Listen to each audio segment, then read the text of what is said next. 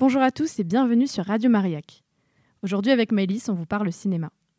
Dans cet épisode, nous revenons sur les sorties d'octobre-novembre. Je considère le cinéma comme une arme. Who the hell else are you talking? Talking to me? Je suis un homme. Ah, personne n'est parfait. Alors Maëlys, de quoi tu nous parles aujourd'hui?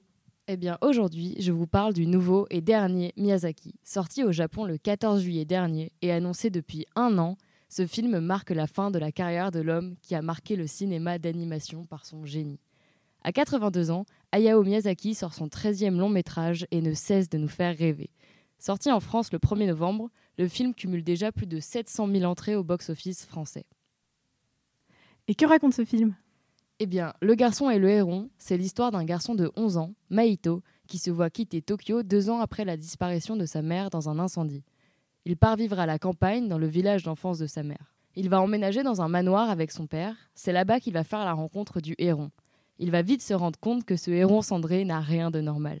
En effet, celui-ci va devenir petit à petit son guide dans les découvertes de nombreux mystères dont le domaine du manoir est emprunt.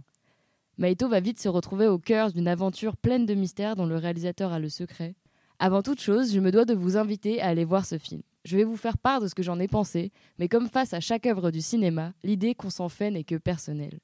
C'est avec empressement que je suis allée le voir, et dans un sens, je ne suis pas déçue. Maintenant, après l'avoir vu, plusieurs impressions m'ont marqué. Tout d'abord, c'était un vrai plaisir de retrouver Miyazaki, réalisateur qui a bercé mon enfance et peut-être aussi la vôtre, au cinéma. Mais je dois admettre que j'ai mis du temps à entrer dans l'intrigue. Les relations familiales au premier plan dans le long métrage sont complexes et je n'ai pas directement accroché. Je ne veux pas trop vous en dire, mais je pense pouvoir affirmer que le monde auquel le garçon va accéder m'a séduite. Dans le film, on retrouve de nombreuses références à ses histoires précédentes, ce qui peut plaire, ou comme dans mon cas, paraître superflu dans le sens où je n'ai pas eu l'impression d'accéder à l'esthétique et l'identité propre de celui-ci.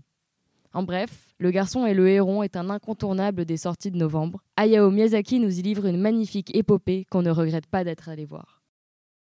Jusqu'ici, tout va bien. Mais l'important, c'est pas la chute, c'est l'atterrissage.